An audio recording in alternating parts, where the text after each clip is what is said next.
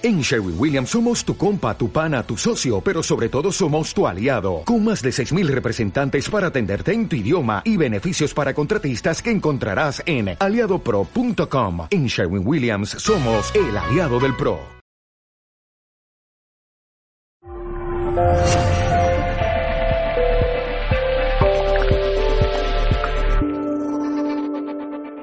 Emilio, bienvenido a las cámaras de Mindele Televisión. Un placer siempre, Alfredo. Mi primera pregunta, ¿qué pasa cuando nos morimos? En sentido estricto no pasa nada. Es decir, lo más importante es que seguimos viviendo, nuestra existencia prosigue, con la única diferencia de que accedemos a una habitación de la vida distinta. Aquí estamos en una habitación de la vida, que es la habitación de la vida física, donde tenemos esta envoltura. Cuando morimos, lo que muere es la envoltura y nosotros seguimos viviendo, pero sin el coche, sin el armazón físico con el que ahora estamos. Así de sencillo. Sin embargo, hay personas que piensan que cuando morimos trascendemos, hay una ampliación de conciencia, incluso nos salen alas en las espaldas. Bien, no porque lo diga yo, sino porque lo han compartido tantos sabios y sabias, la realidad es que cuando salimos del cuerpo físico, el estado de conciencia, por tanto la visión que tenemos de la vida, es exactamente el mismo que teníamos cuando estábamos dentro. Es como cuando vamos en un coche y salimos del coche, el conductor sale del coche, por salir del coche tú no eres distinto, eres el mismo que estaba dentro del coche. En términos de conciencia es lo que sucede y por tanto no hay ninguna salida de alas ni ninguna expansión de la conciencia, sino que mantenemos el estado de conciencia que hemos cultivado aquí en esta vida física. De lo que no hablamos es de los cuerpos que nos envuelven e interactúan entre ellos cuando estamos incluso físicamente vivos. ¿Qué pasa? ¿Qué se disuelve? ¿Qué queda? ¿Qué se, eh, definitivamente muere? Eso es un tema importante porque efectivamente, como tú dices, tenemos un componente físico, eh, pero también tenemos un componente energético que nos acompaña y tenemos un mundo emocional y tenemos un mundo mental. Y cuando se produce el fallecimiento físico, lo único que muere es el cuerpo físico, lo único. Lo demás salvo nuestra esencia, salvo nuestro yo superior, salvo lo que realmente somos, que es imperecedero, pero todos esos elementos energéticos, emocionales, mentales, están llamados a disolverse. Y hay una fase intermedia entre el plano de la vida física y el plano de luz, que coloquialmente se llama el tránsito, que está precisamente para eso, para que ese chapapotitillo que no ha podido quedar, esa contaminación del pase por la vida física que no ha podido quedar en términos emocionales y mentales, lo vayamos disolviendo. Y esa disolución puede ser más corta o más larga, más rápida o más lenta, en función de lo sobrecargado, de lo densificado que por la vida que llevamos hayamos convertido ese mundo emocional y ese mundo mental. Es decir, que hay personas que pueden quedar atrapadas en el mundo emocional durante mucho tiempo.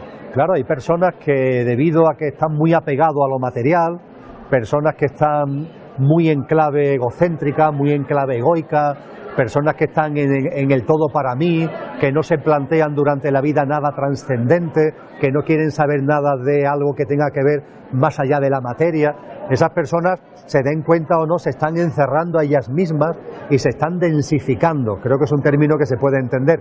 Vibracionalmente se están densificando en lo emocional y en lo mental. Y al fallecer, ese elemento denso, emocional y mental está ahí y para que nuestra esencia vuele libremente hacia el plano de luz, eso hay que soltarlo. Y efectivamente, como tú apuntas, esa disolución puede hacerse muy lenta. Y no es que nadie te castigue, eres tú mismo el que te has fabricado esa especie de armadura tan densa que ahora te dificulta el vuelo. Eh, ¿Podemos trascender, podemos dar un salto cuántico, si me lo permites, en el momento de la muerte, como dicen algunas filosofías?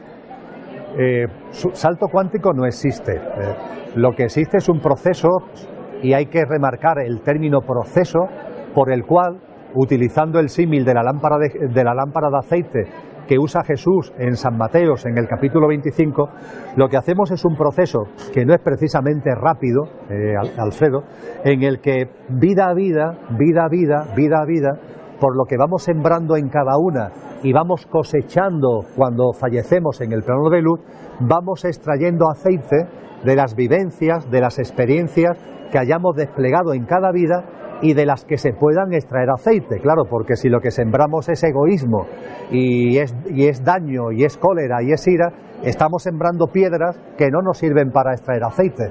En cambio, cuando somos personas compasivas, altruistas, buena gente, buenos amigos en el sentido amplio del término, eso es una siembra que cuando fallecemos en el plano de luz nos permite recoger una cosecha de la que extraemos aceite, llenamos un poco más nuestra lámpara y volvemos nuevamente a encarnar para volver a repetir el ciclo. Si es verdad que hay un momento en donde ya la lámpara se va llenando y ahí sí, claro, ahí se puede producir esa especie de salto, porque ya si realmente estás consiguiendo vivir plasmando claramente tu divinidad. Ahí sí se produce el salto cuántico, pero no es algo que ocurra por casualidad ni de pronto, es fruto de un proceso. Hablas de compasión en unos momentos, en un tiempo en el que la compasión es prioridad mundial. Eh, estás eh, publicando, estás haciendo un estudio además de cómo van a, cómo están ocurriendo los nuevos tiempos. Eh, vamos a ir, si te parece, es de mi interés y creo que de mucha gente. Ah, estamos eh, a punto de, dar un salto cuántico en el, mejor sentido de la palabra en estos próximos años, es decir, ¿cómo va la cosa? Eh, ya que hablábamos antes de Jesús de Nazaret, en el capítulo previo al que citábamos, citábamos el 25 de Mateo, en el 24 de Mateo, Jesús, como otros maestros, dan pistas muy importantes los discípulos le preguntan directamente, Maestro, ¿cómo será el final de los tiempos? Y él dice, no, el final de los tiempos no, el final de esta generación. Él pone el acento en el que no va a acabarse el mundo, sino simplemente que hay una humanidad que tiene un recorrido cíclico y que ese ciclo terminará y que cuando termine será para que surja una nueva humanidad, no para que se acabe la humanidad, no para que se acabe el mundo, sino para que surja algo nuevo. Y lo que nos describe Jesús, yo creo que con mucha precisión, es como en el ciclo, en este ciclo en el que estamos todavía, se van a dar la mano, van a conjugarse dos tipos de fuerzas. Las fuerzas que van, van en el sentido de la vida, los orientales hablan del Tao. El Tao es la esencia profunda, la divinidad profunda que todos tenemos y el orden natural que impulsa el universo. Tao etimológicamente significa sentido y el ser humano puede vivir en el sentido de la vida eh, cada vez en mayor conciencia, en definitiva, o puede ir a contramano de la vida. Con lo que los seres humanos, nosotros mismos, no nadie, nos metemos en una línea sensata, que son los que vamos, me incluyo yo entre ellos modestamente, los que vamos al favor del sentido de la vida, o a contramano de la vida, el egocentrismo, el egoísmo, la, incapacidad para, para ver que, esas separaciones, que esas divisiones son falacias. Hay personas, sin embargo, que hacen suya esa separación, esa división, que intentan todo acapararlo para ellos, que viven en el egoísmo. Están yendo contra el sentido de la vida y por tanto son insensatos. Y en la humanidad actual hay sensatos e insensatos. Los insensatos, Alfredo, están yéndose hacia su propia autodestrucción, porque son fuerzas destructivas que van en contra del sentido de la vida. Y los sensatos son fuerzas creadoras de algo nuevo. Y ese algo nuevo que surgirá será esa nueva humanidad. ¿Cuándo? Cuando ya haya un número suficiente de sensatos que por su fuerza creadora, como una célula que se abre otra célula nueva, por su fuerza creadora puedan dar lugar a la nueva humanidad. Mi percepción es que eso se está produciendo en estos momentos. Mi percepción también es que hay parte de los insensatos que intentan que ese momento se alargue lo más posible y procuran interferir en los sensatos para que nuestra capacidad creadora la entretengamos, nos despistemos, la contaminemos con otras cosas y lo de lo que se trata, Alfredo, de que estemos cada vez más serenos, estamos en un huracán de magnitud aceleradamente creciente y lo que tenemos que hacer de corazón es situarnos en el centro del huracán, para nosotros mismos y apoyando a los demás, que seamos cada vez más para que este ciclo cuanto antes dé paso a algo nuevo.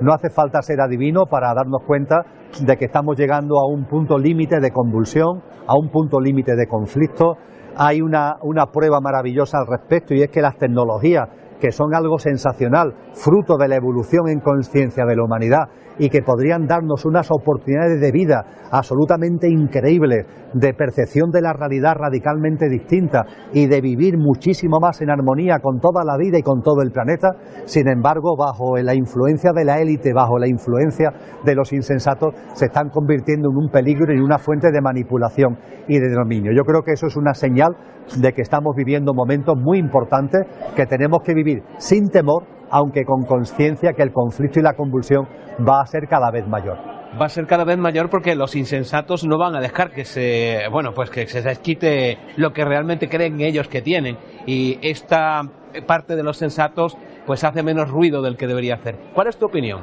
Bueno, mi opinión es tan simple como que a los insensatos hay que respetarlo, lo cual no significa cruzarnos de brazos, hay que respetarlo, están en su proceso y lo que nos corresponde a los que tenemos eh, en el corazón el anhelo de esa humanidad mucho más justa, mucho más solidaria, eh, mucho más amorosa, en definitiva, mucho más humana y mucho más natural, es desde luego poner todo lo que podamos ahí. O sea, no se trata de mirar para otro lado, no se trata de intentar evadirnos, se trata de estar en el huracán, no salirnos del huracán, eso sí, está en el huracán intentando mantenerte en el centro del huracán.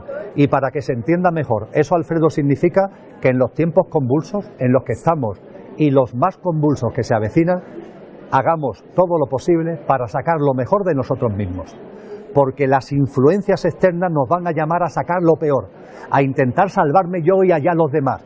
Pues bien, tenemos que en conciencia y en corazón decir no, yo estoy aquí y yo desde esa conciencia desde ese corazón voy a sacar lo mejor de mí y voy a ayudar a los demás y voy a ser compasivo y voy a poner en definitiva en mí y en los demás ese anhelo de nueva humanidad para que se haga una realidad en este momento. Se trata de crear aquí ahora lo que va a ser el futuro, ese futuro que es el nuevo ciclo que todas las tradiciones espirituales nos han dicho que va a llegar y que da la sensación, Alfredo, nadie sabe ni el día ni la hora, pero da la sensación de que está a la vuelta de la esquina. Muy a la vuelta de la esquina. Un mensaje esperanzador en todo caso de Emilio, que eh, no nos habla de derrumbes y catástrofes, aunque están por venir, están por verse, pero mantenerse en el ojo del huracán. Me quedo con eso. Ningún mensaje aquí no se trata de salvar, no se trata de, de salvarnos, no se trata de meter miedo, sino de conciencia, conciencia. Los ciclos, la propia vida humana no lo dice. Tu vida, tu vida qué es? Tú naces, creces y hay un momento en el que mueres. Esta humanidad nació, se desarrolló y hay un momento en el que va a morir. ¿Para qué? Para que nazca algo nuevo, igual que nosotros volveremos a encarnar. Exactamente igual, lo que es en lo pequeño es en lo grande y lo que es en la vida humana es en el devenir de la humanidad. Por tanto, miedo ninguno es muy emocionante ser la semilla de un nuevo mundo, ¿no? Es muy, muy, muy importante y además hay un dato que tenemos que calibrar en su, justo, en su justa medida. La importancia de este momento se pone de manifiesto en la cantidad de almas que estamos encarnados a la vez. 8.000 millones de almas encarnados a la vez. A principios del siglo XX, mil millones de seres humanos. Ahora 8.000 la propia ciencia se pregunta, ¿y esto cómo es posible? ¿A qué se ha debido esta explosión demográfica que además ha producido curiosamente en sitios donde la miseria y la pobreza están muy presentes? Eso es simplemente una señal de la importancia de los tiempos y todas las almas que hemos venido encarnando en el devenir de esta humanidad ahora nos corresponde estar todas aquí porque estamos en el final del ciclo. Aquí estaremos, Emilio. Muchas gracias por estar con nosotros también. El agradecimiento a Mindalia siempre por vuestra labor de conciencia. Muchas gracias. Gracias.